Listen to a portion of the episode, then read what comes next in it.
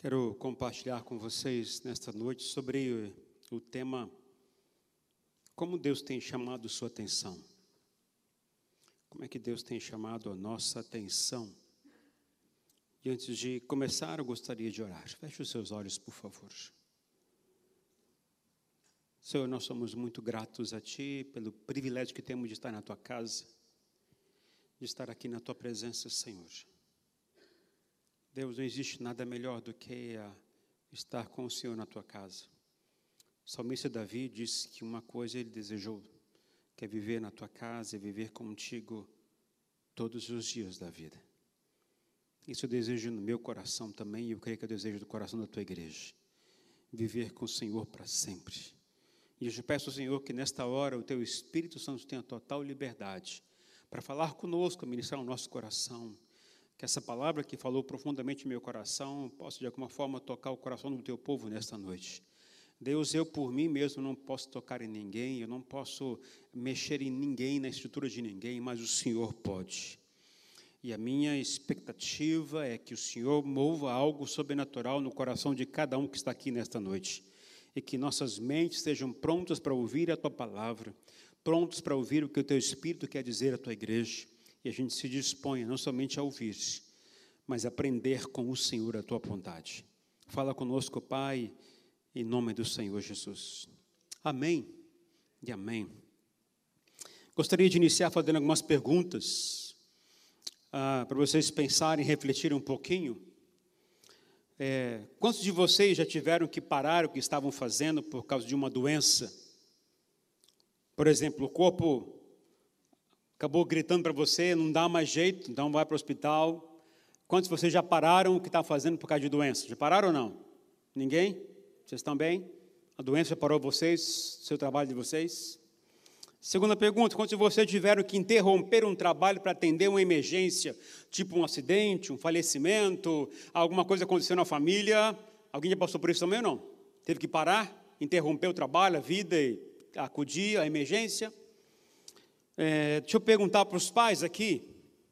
Quantos de vocês tiveram, já chamaram a atenção dos seus filhos e eles não atenderam na hora? E eu vou perguntar um pouquinho mais. Qual é o seu limite antes de bater nos seus filhos? Uma chamada, duas chamadas, três chamadas, quatro chamadas, cinco. A média boa? É? Ah, vamos aprofundar um pouquinho mais as perguntas. Quantos de vocês já pararam o que estava fazendo porque sentiram o desejo de orar e falar com Deus? Tem muito crente aqui, isso é bom. Quantos de vocês já interromperam um negócio, pararam um negócio porque sentiram de Deus que não era para fazer?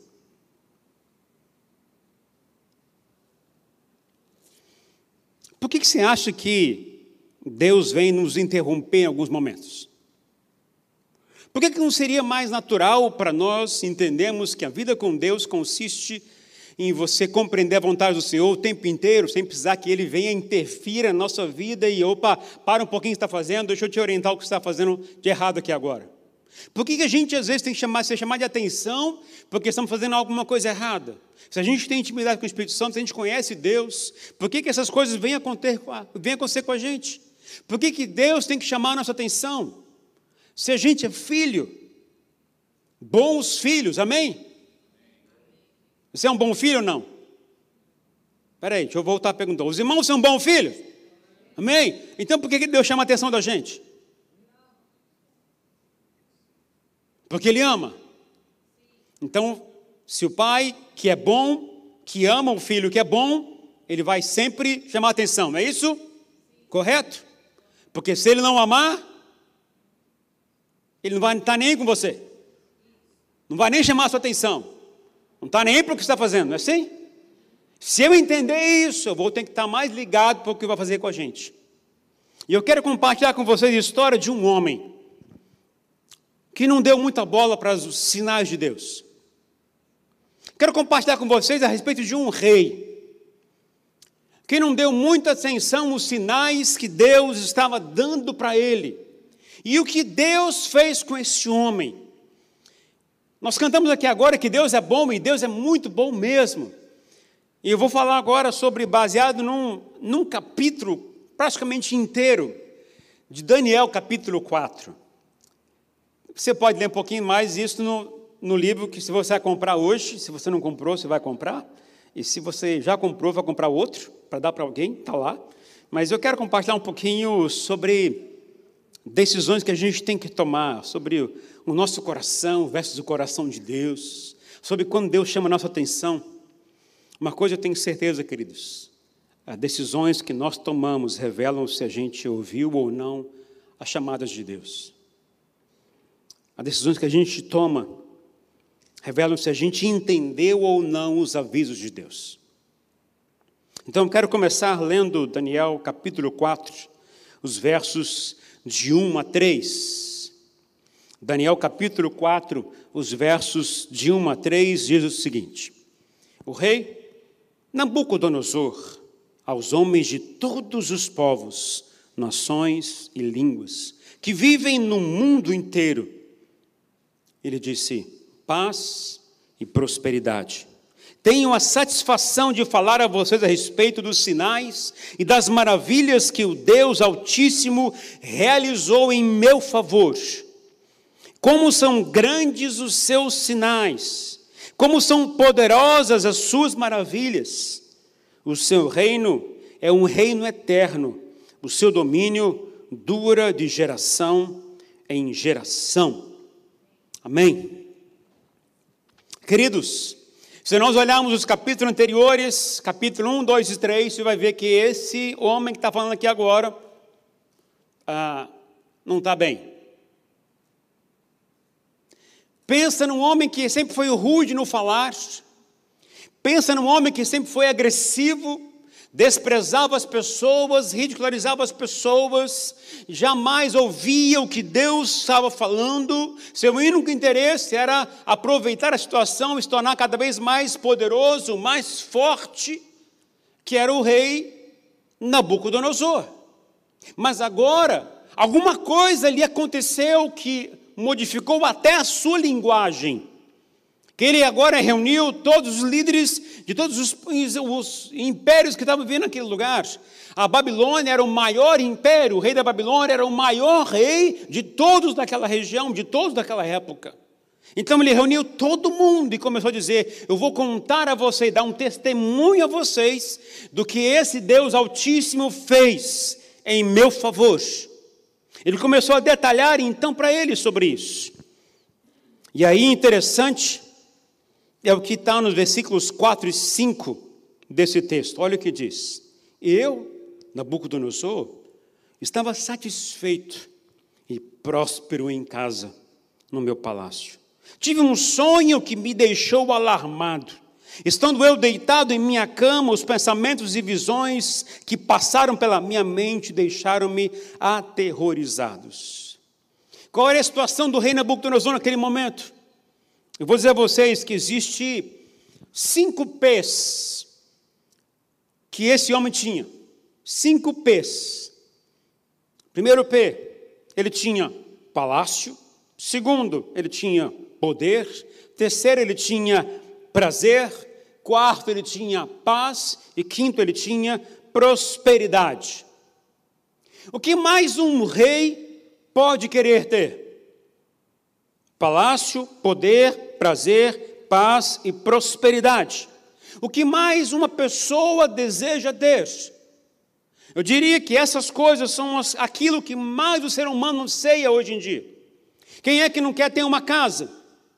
Quem é que não quer ter poder? Quem é que não quer ter prazer? Quem é que não quer ter paz? Quem é que não quer ser próspero, ter prosperidade? Esse rei tinha tudo isso, está satisfeito com tudo isso. E talvez nós que vivemos nesse país que nos concede tantas coisas confortáveis, nos dá certos, essa tranquilidade, certa paz, nos dá segurança, nos dá até coisas muito além do que a gente pode imaginar. Esta era a realidade do rei, talvez seja a realidade de muitos de nós. Temos palácio, temos poder, temos prazer, temos paz, temos prosperidade. O que mais nós queremos? Mas a história desse rei revela que essas cinco coisas podem estar no lugar de Deus no coração. E aí é problema.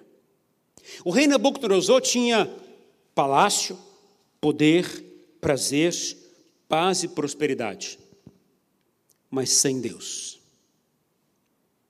O rei Nabucodonosor tinha tudo isso, mas não tinha Deus no lugar correto do seu coração.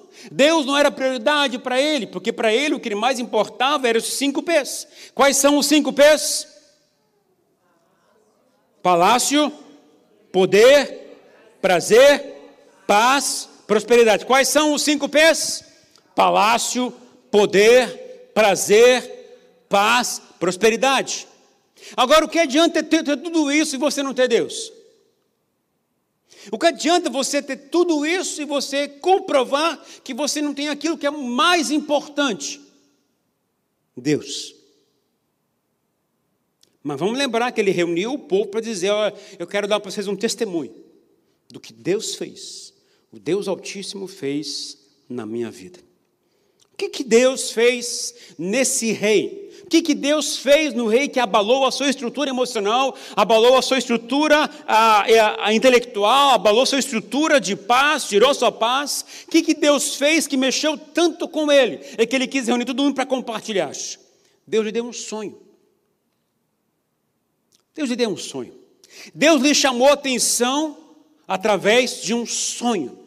Deus trouxe aquilo que era mais importante através de um sonho.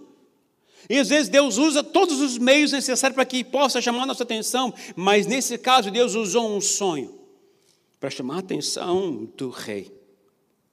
O que, que a gente pode aprender com isso aqui? Eu quero então compartilhar com você algumas coisas lindas desse texto que o Senhor me ensina. Qual é a forma que Deus chama a nossa atenção? Na história do rei Nabucodonosor, Deus chamou a atenção dele de algumas maneiras. Talvez é que passam mesmo com a gente também. Sonhos e visões. Coloca pessoas importantes ao nosso redor, ao nosso lado. Essas pessoas têm palavras de Deus para orientar. Deus colocou Daniel ao lado do rei para que pudesse interpretar sonhos, para que trouxesse a verdade do Deus Altíssimo para ele. Deus ali trouxe não somente Daniel, mas Sadraque, Mesaque e Abdenego para estar junto com eles no palácio, para que ali pudesse trazer a glória de Deus naquele lugar. Qual era o interesse de Deus trazer esses homens para ficar naquele palácio? Unicamente é para que a glória de Deus estivesse também naquele lugar.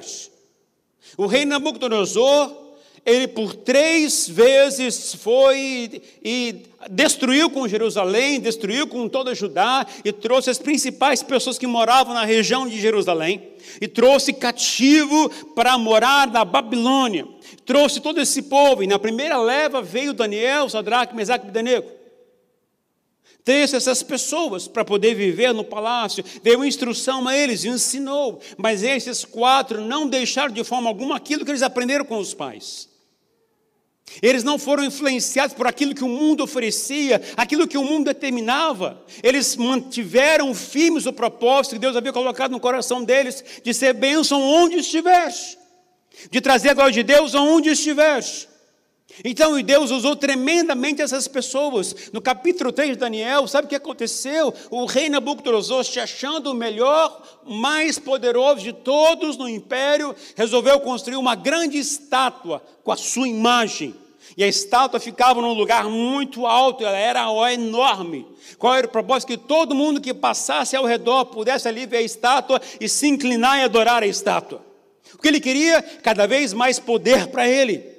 Mas três homens não se ajoelharam diante do pedido do rei que ajoelhar diante da estátua. Quem são os três homens? Sadraque, Mesaque e Abdenego. E qual era a condenação que Deus, que o, o Nabucodonosor deu para eles? Vocês vão para a fornalha. E na fornalha, o que, que o rei viu? Que Deus enviou o quarto homem, Deus enviou o próprio Filho de Deus para andar com eles na fornalha. E aí os livrar de ser consumidos pelo fogo. O rei Nabucodonosor viu sinais e maravilhas.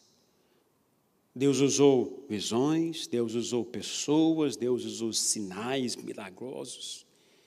E ele mesmo assim ainda continuou com o coração duro, coração voltado apenas para si mesmo.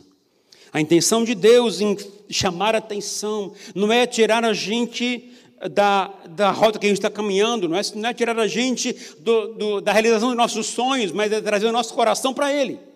A intenção de Deus em, em nos chamar a atenção é porque a gente está fazendo uma coisa que não é bom para nós amanhã. Então Ele vai nos corrigir. E olha o que aconteceu, os versos 6 a 9. Revela então exatamente o coração de Nabucodonosor. Verso 6 até o versículo 9. Por isso decretei, diz o rei, que todos os sábios da Babilônia fossem trazidos à minha presença para interpretarem o sonho para mim. Quando os magos, encantadores, os astrólogos, astrólogos e os adivinhos vieram, contei-lhes o sonho, mas eles não puderam interpretá-lo. Por fim, veio Daniel à minha presença e eu lhe contei o sonho. Ele é chamado Beltesazar, um, em homenagem a um nome de meu Deus, e o Espírito dos santos deuses está nele. E eu disse, Beltesazar, chefe dos magos, sei que o Espírito dos santos deuses está em você, e que nenhum mistério é difícil demais para vocês. Vou contar o meu sonho, interprete-o para mim. Sabe o que Deus está ensinando aqui, queridos?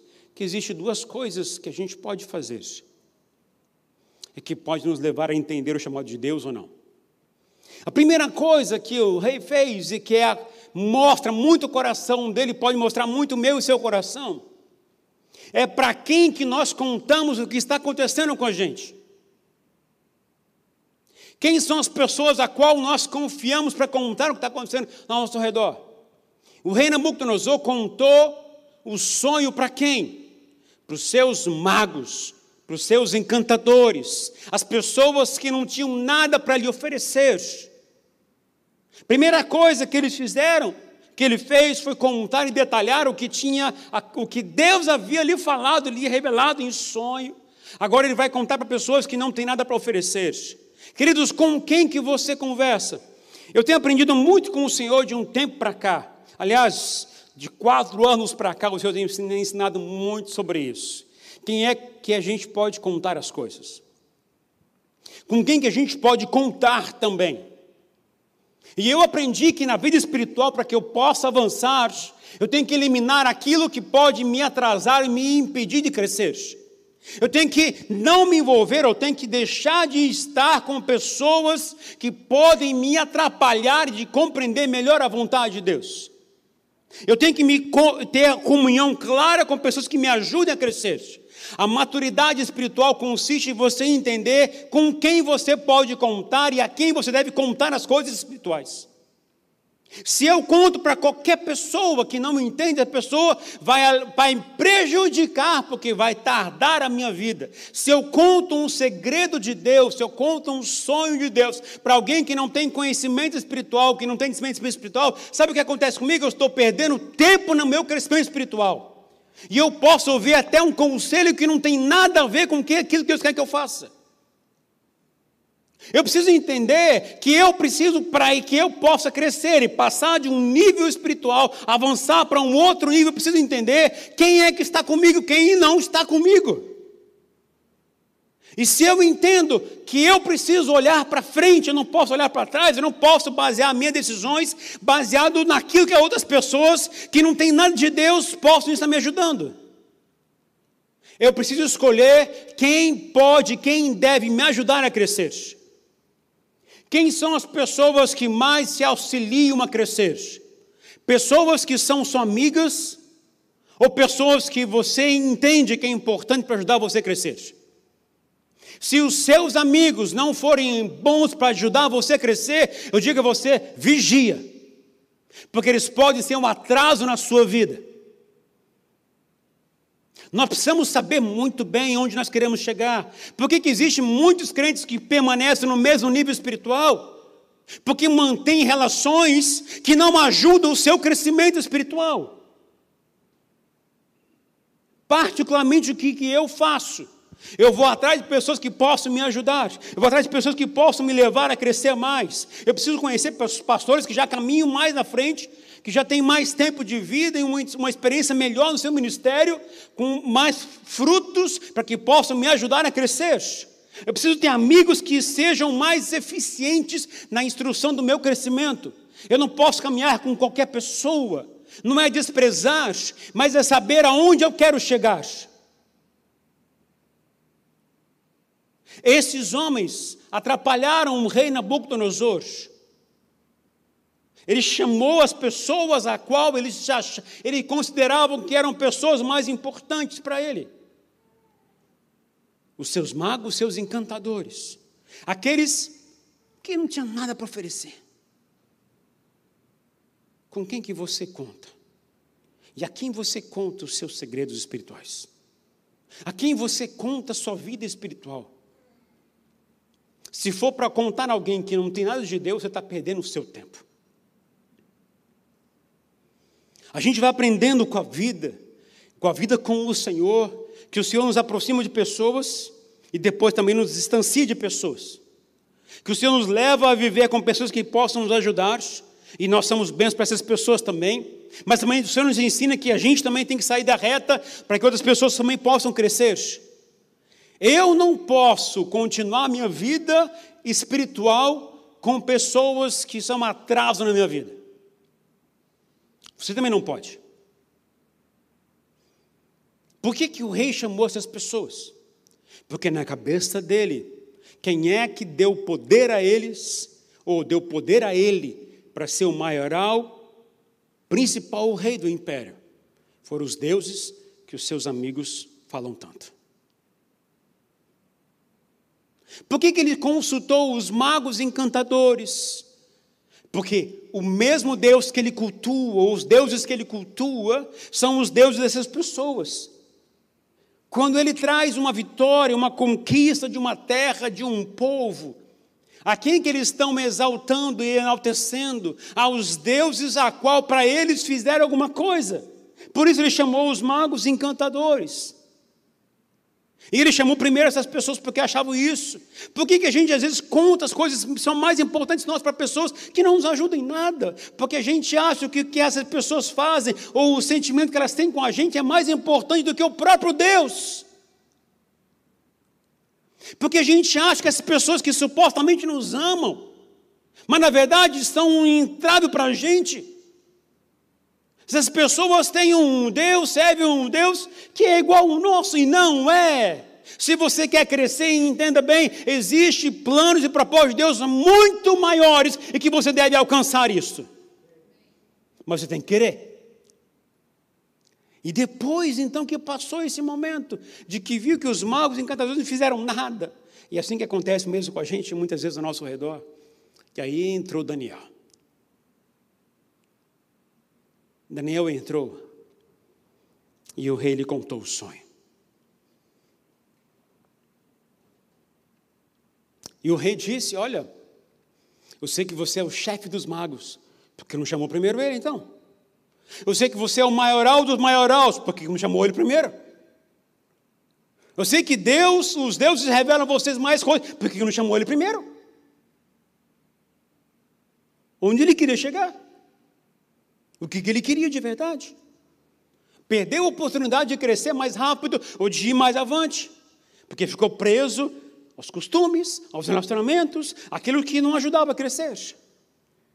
E aí então Daniel ouviu o sonho e trouxe a interpretação. E não foi muito boa, não, mas o rei acabou tendo que ouvir. Qual foi o sonho que Deus deu para o rei? Olha que sonho interessante. O rei viu, ele estava dormindo, e o rei viu que ele, que uma pessoa crescia tanto, subia, crescia, crescia, crescia, crescia, e chegava aos céus.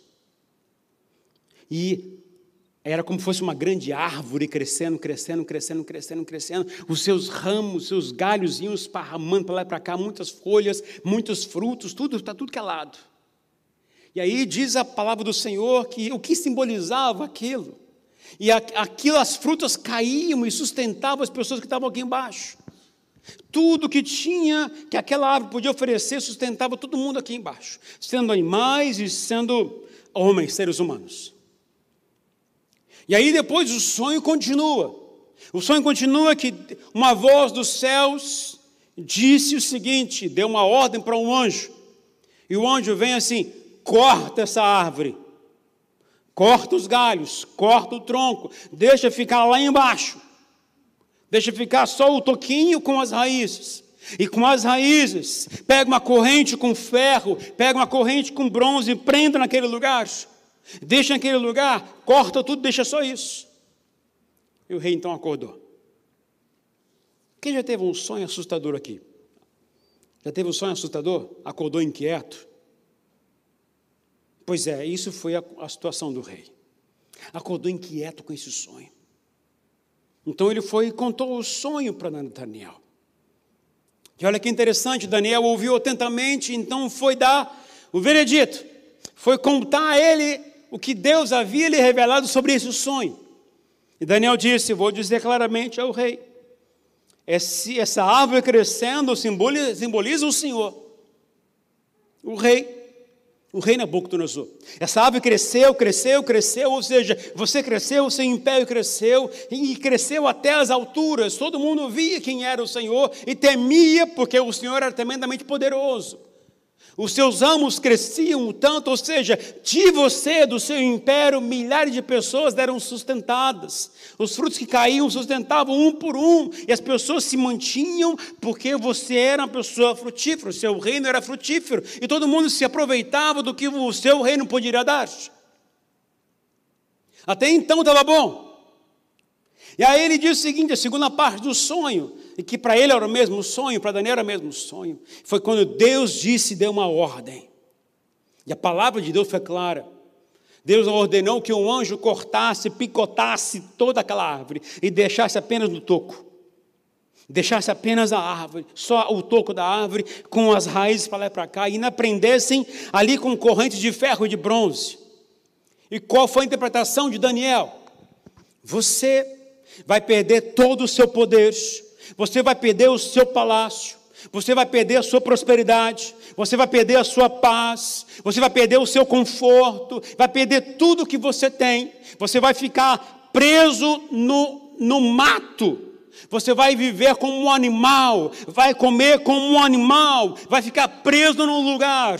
Por quê? Porque você cultuou e você preferiu mais os cinco pés do que a Deus na sua própria vida. Você deixou Deus de lado e você preferiu adorar aquilo que você fez mais do que a mim. Mesmo eu te dando muitos sinais, mesmo falando muito com você, você preferiu uma outra coisa, então agora você vai ficar preso neste lugar por sete semanas sete tempos.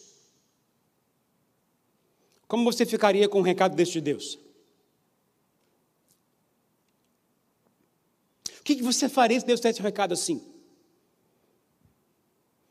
A minha reação primeira qual foi? Qual seria? Deus, tem misericórdia.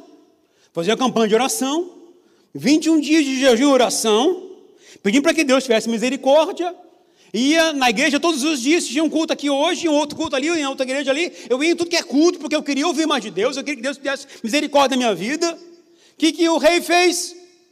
Se achou melhor.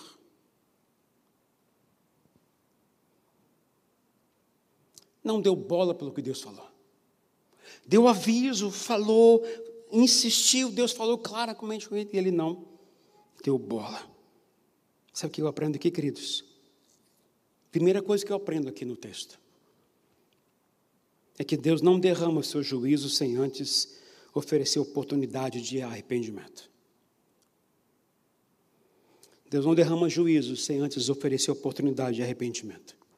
O versículo 29 diz que doze meses depois, quando o rei estava andando no terraço do palácio da Babilônia, Deus veio e tirou ele do palácio.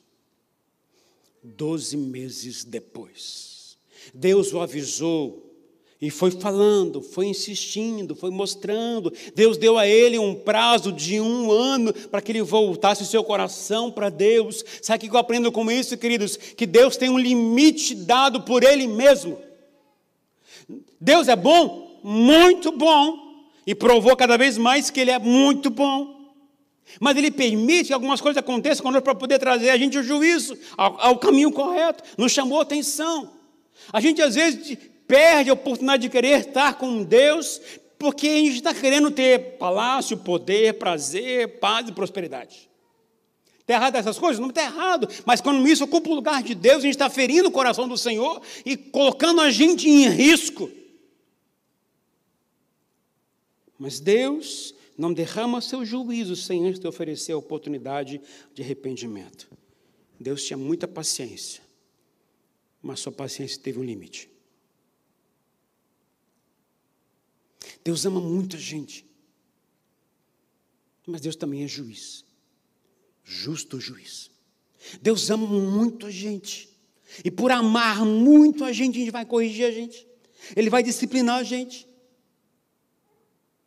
Você às vezes fica ouvindo as palavras dos seus supostos amigos, as pessoas que não têm nada de Deus. Eu digo que você vigia. Porque os seus ouvidos têm que acolher muito mais aquilo que Deus está falando do que o que os outros estão falando. Então tem que ser bitolado. Se Deus está dando um recado, te avisando, qual é a sua opinião? O que mais você quer? Deus ou você quer que o mundo oferece? Eu quero Deus. Eu quero aquilo que Deus me oferece. Porque eu quero viver com Ele eternamente. Agora, por que, que Deus faz tudo isso? O versículo 30 e 31, olha só como é que Daniel, o que, que o rei Nabucodonosor falou.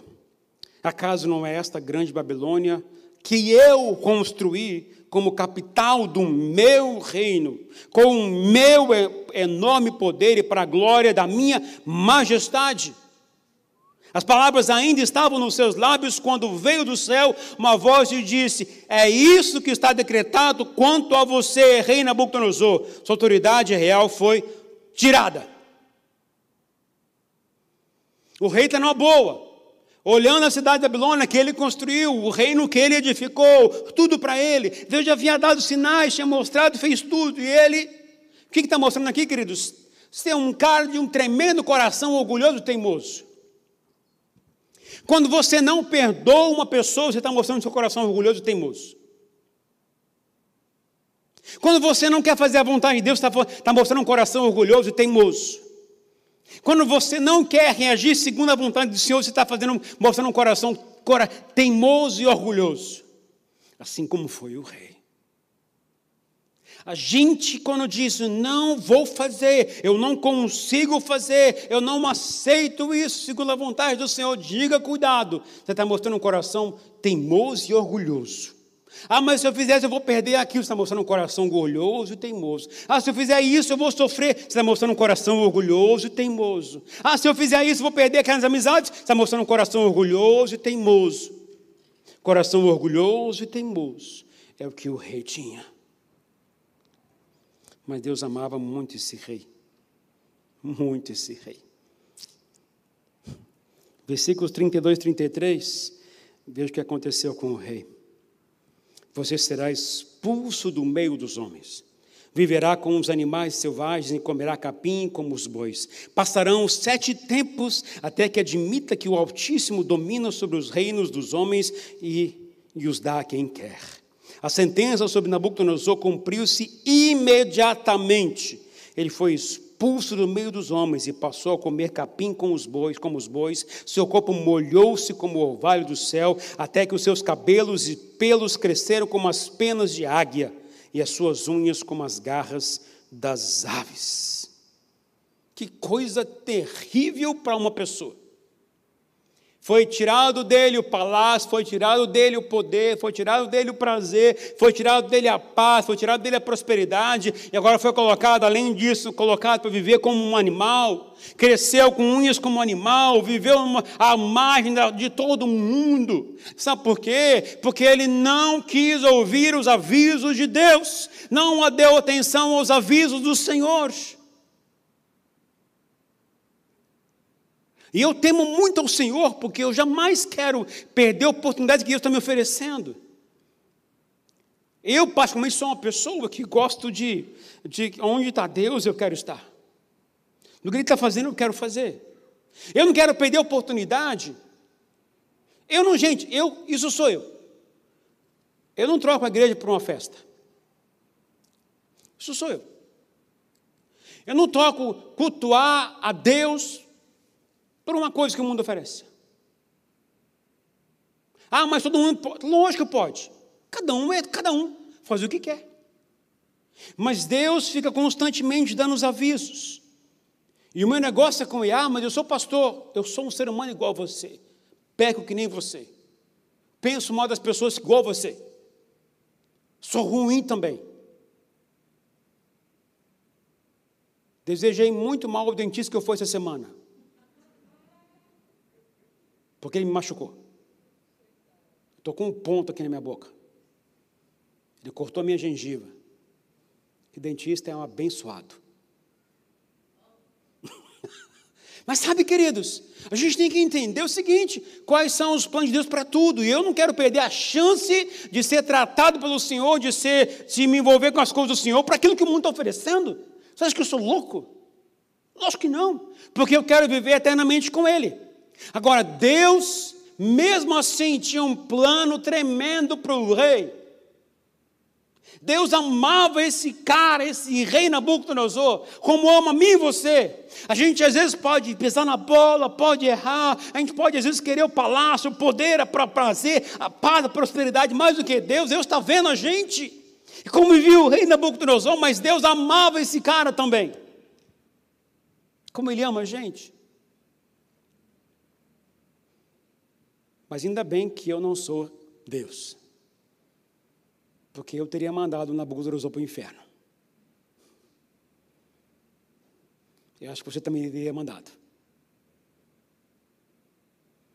Pensa um cara que ouviu uma vez, duas vezes, viu o Filho de Deus se mostrar andando na fornalha. E você fica acreditando em outros deuses? Sabe o que é pior para a gente aqui hoje, queridos? A gente adora muito mais a Deus mamão do que o nosso Deus poderoso. A gente corre mais atrás do dinheiro do que corre atrás de Deus. É ou não é verdade? Se eu marcasse um culto aqui todo dia à noite, quem viria? Não tenho tempo. Tenho que trabalhar. É a sua escolha. A minha escolha vai ser: eu quero estar aqui. Estou cansado? Eu quero estar aqui. Eu quero estar aqui. O rei mostrou o que estava no coração dele. Mas Deus mostrou grande amor por ele. Queridos, olha o que aconteceu e que a gente começa a ver como Deus ama o ser humano, como Deus ama a gente. Olha os versículos finais do capítulo 4 de Daniel, versículo 34 em diante. Ao fim daquele período, eu, Nabucodonosor, levantei os olhos aos céus e percebi que o meu entendimento tinha voltado. Então louvei o Altíssimo, honrei e glorifiquei aquele que vive para sempre. O seu domínio é um domínio eterno, o seu reino dura de geração em geração. Todos os povos da terra são como nada diante dele. Ele age como lhe agrada com os exércitos dos céus e com os habitantes da terra. Ninguém é capaz de resistir à sua mão ou dizer-lhe o que fizeste. Naquele momento voltou-me o entendimento e eu recuperei a honra, a majestade e a glória do meu reino. Meus companheiros e os nobres me procuraram, meu trono me foi restaurado e a minha grandeza veio a ser ainda maior. Agora eu, Nabucodonosor, louvo, exalto e glorifico o Rei dos céus, porque tudo o que ele faz é certo e todos os seus caminhos são justos, e ele tem poder para humilhar aquele, aqueles que vivem com arrogância. Agora eu vou começar a pregar agora. O que, que muda uma pessoa, queridos? Não é o que a gente conhece, é o que a gente sabe. Mas são nossas experiências. Se eu pegar uma laranja aqui, e dizer para vocês, a laranja está docinha. Como é que você diz se está docinha mesmo ou não?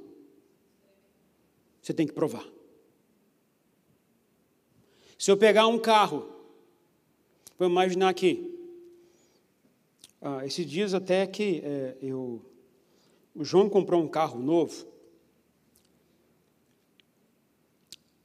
Pensa aquele rapaz, boy. João comprou um carro para duas pessoas, só para ele e para a esposa, mais ninguém. Ninguém, mais ninguém pode andar com ele.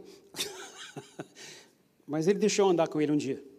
Eu já andei com ele algumas vezes. Mas eu, eu fiquei feliz numa coisa. Eu tenho um costume, eu acho que isso é porque a gente aprendeu a dirigir no Brasil, de dirigir com a mão aqui e a outra mão na marcha.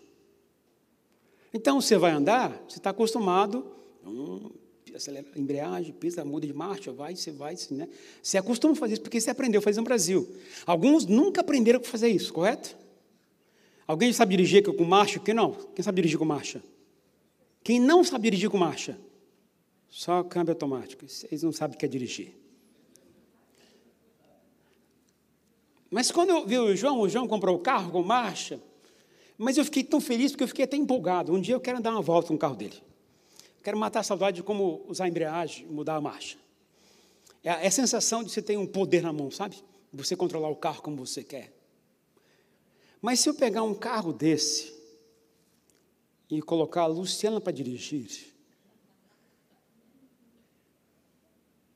Qual o risco que todo mundo vai ter? Primeiro, o carro vai acabar, correto? Ela não vai conseguir tirar o carro do lugar. Vai pagar um mico na frente. E todo mundo vai ficar rindo dela.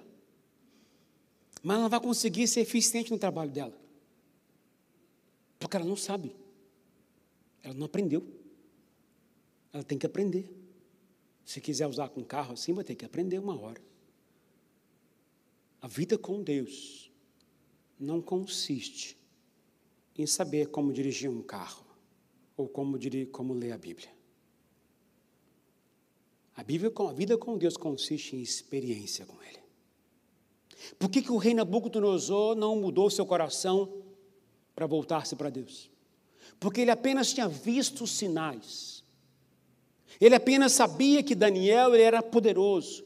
Mas o saber não muda ninguém, não transforma ninguém. O que muda uma pessoa, uma experiência. O que levou o rei a aceitar que o único Deus, o Deus Altíssimo, é o Deus de Daniel, é o Deus de Sadak, Mesaque e Abdenego. Porque ele experimentou e viu aquilo que Deus fez para ele, nele.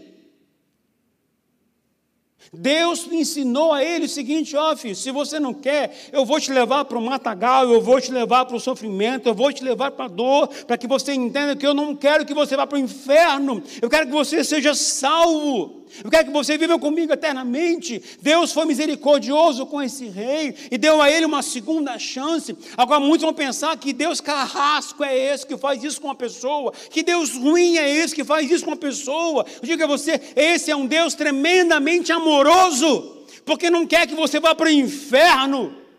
E vai te levar para o pior lugar, se for necessário, para que você entenda que Ele é o Deus Todo-Poderoso.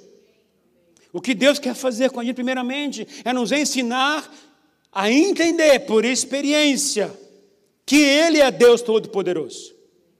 Quando eu entendo isso, eu posso estar ruim no casamento, mas Deus conserta. Porque meu coração está inclinado a entender quem Ele é, não baseado naquilo que eu sei, mas por experiência própria. Por experiência própria. É muito bom eu ensinar meus filhos aqui o caminho de Deus, mas é muito melhor eu ver meus filhos fazendo aquilo porque entenderam como funciona. A Thalita, um tempo atrás, acho que a Rosane já contou isso para vocês aqui, mas isso me, me alegra demais. A gente sempre ensinou os filhos que no sofrimento da dor, o que, que a gente tem que fazer? A gente tem que ouvir Deus. Vai ouvir Deus, porque quando Ele fala, tudo se transforma. A Thalita passou um sofrimento um tempo atrás. Eu vi ela chorando e eu, eu, eu queria fazer alguma coisa com o pai, eu queria resolver o problema dela. Mas Deus não deixa. Porque cada um é cada um. E a felicidade minha da Rosane foi, foi saber que a, que a Thalita, ela pegou o carro e saiu. Sabe como é que ela resolveu o problema dela? Ela foi ouvir a palavra de Deus. Isso é gratificante demais. Porque ela está sabendo aonde recorrer. Isso não é porque ouviu falar, mas é porque ela viu e ela já experimentou isso na vida dela pessoal. Por que, que muitos pais não conseguem educar adequadamente os seus filhos? Porque não adianta somente falar para os seus filhos, seus filhos têm que ser expostos e experimentar Deus. Não adianta apenas você falar o que você quer ensinar para os seus filhos. Diga para o seu filho, quem é que nunca fez isso com o filho? Não toca naquele buraco da tomada. Não põe a mão lá. O que, que seu filho vai fazer? Vou experimentar? Experimentar. Depois que leva o choque, você faz, nunca mais volta lá. Nunca mais volta lá.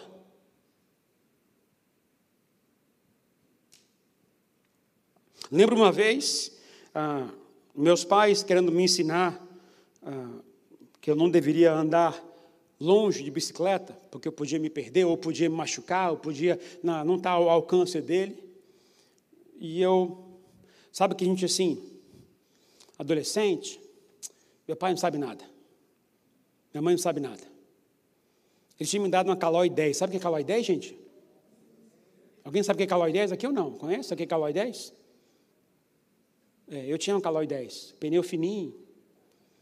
Tinha 10 marchas, gente, 10 marchas. Uau! uau! Mas era uau também naquela época. Mas eu peguei aí, eu quis ah, achando que eu sabia tudo, consegui me virar tal, e fui andar longe. Longe, longe, longe.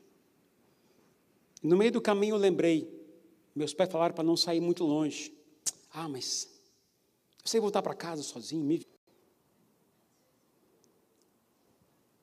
Sabe qual era o meu medo? Chegar em casa e falar assim: Eu não te falei? Por que você não me obedeceu? Sabe esse negócio assim? Sabe o que aconteceu? Exatamente isso. Meu pai chegou, por que você foi lá? Eu não tinha falado que você não podia ir para lá. Agora eu vou lá de novo? Não. A experiência nos faz compreender melhor as coisas de Deus. Nabucodonosor nunca mais foi o mesmo, porque experimentou viu quem era o Deus Todo-Poderoso.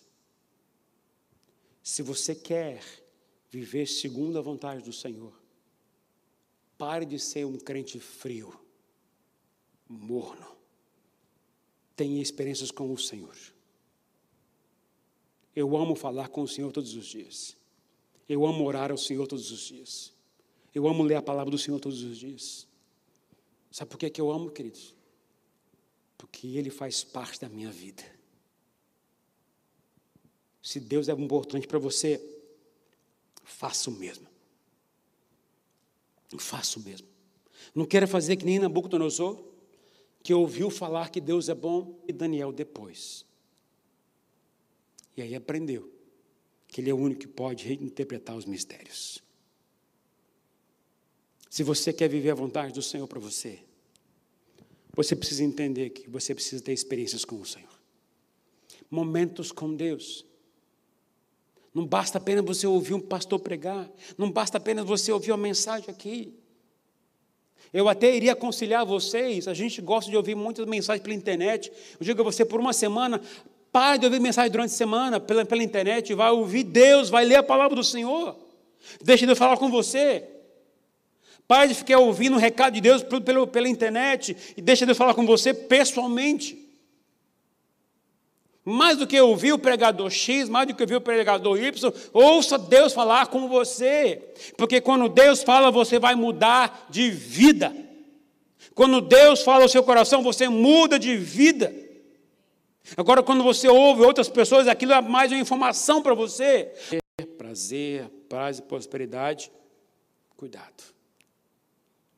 Deus ama muito você. Ele não quer que você se perca. Para que você não se perca, vai enviar para você alguns sofrimentos. E não adianta reclamar. Porque quando você entra no caminho do Senhor, você começa uma fase nova de processo de restauração na sua vida. Porque o que Deus quer fazer? Transformar o seu coração. Deus quer mudar o seu coração. E só se muda o coração por experiência, não é por conhecer.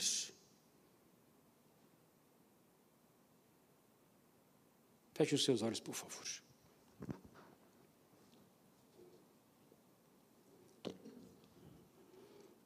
Deus ama demais você e a mim. Deus ama muito a gente. E por nos amar demais, Ele não quer que a gente se perca. Ele não quer que a gente escolha caminhos errados, equivocados. Mas caso venhamos a escolher, o seu amor continua sendo grande. E no coração de orar por você,